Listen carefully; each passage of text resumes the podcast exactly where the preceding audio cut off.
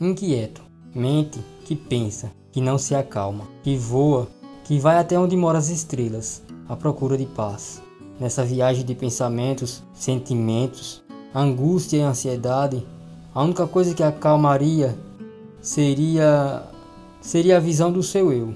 Sua mente me acalma, muda meu foco, me dá segurança, paz e faz o meu dia único, no momento eterno. Um texto de Iracema Romanowski. Narração e produção Marcos Feitosa. Olá, agora você pode escutar todos os nossos áudios nos principais agregadores de podcast, Spotify, entre outros.